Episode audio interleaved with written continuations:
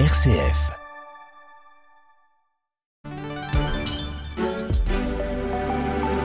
Et il est 17h.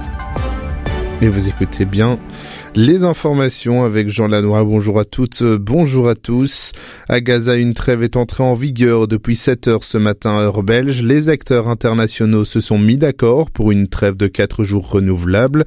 Les sirènes d'alarme anti-roquettes ont retenti aux alentours de la bande de Gaza et près de 230 camions d'aide humanitaire sont attendus durant cette trêve.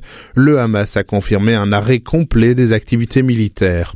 Le Hamas qui justement a relâché 12 otages thaïlandais une information qu'a confirmé le premier ministre Sreta euh, Tavizin pardon, sur X.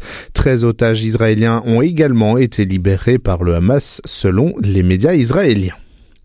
L'Organisation mondiale de la santé est extrêmement inquiète pour les centaines de patients qui subsistent dans l'hôpital d'Al-Shifa au nord de la bande de Gaza.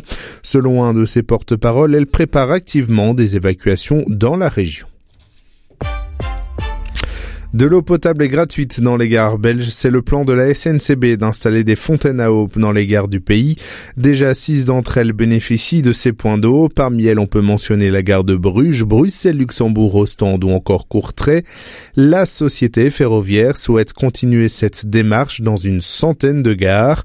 À terme, 80% des voyageurs pourront en profiter. Cette action se place dans une volonté écologique de réduire les déchets plastiques. Et c'est aujourd'hui le Black Friday qui propose au grand public de nombreuses réductions.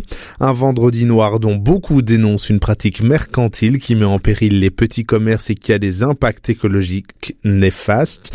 À l'origine qu'une seule journée, les remises sont aujourd'hui étalées sur toute une semaine. En contestation, Bruxelles a lancé le Local Friday qui encourage une consommation responsable et locale en vous rendant chez vos commerçants locaux durant cette semaine. 89 tombes juives ont été profanées à Charleroi. Ces actes de vandalisme ont eu lieu dans la nuit du mardi au mercredi. Des étoiles juives arrachées et un buste volé. Le bourgmestre de la ville, Paul Magnette, qualifiait alors ces gestes d'abjet. Peu de doute pour lui qu'il s'agisse d'un acte antisémite. Un mal qu'il faut continuer à combattre de toutes nos forces, a-t-il déclaré.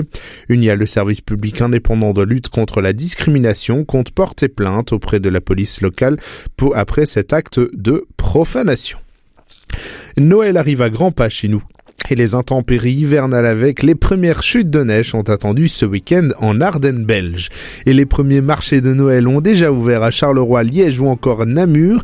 À Bruxelles, les plaisirs d'hiver ont aussi ouvert aujourd'hui. Ils se tiendront jusqu'au 7 janvier 2024. Je vous souhaite une bonne fin de journée à notre écoute. Et pourquoi pas, n'hésitez pas à aller faire un petit tour, aller boire du vin chaud, profiter de cette ère déjà hivernale. Merci beaucoup d'être à notre écoute.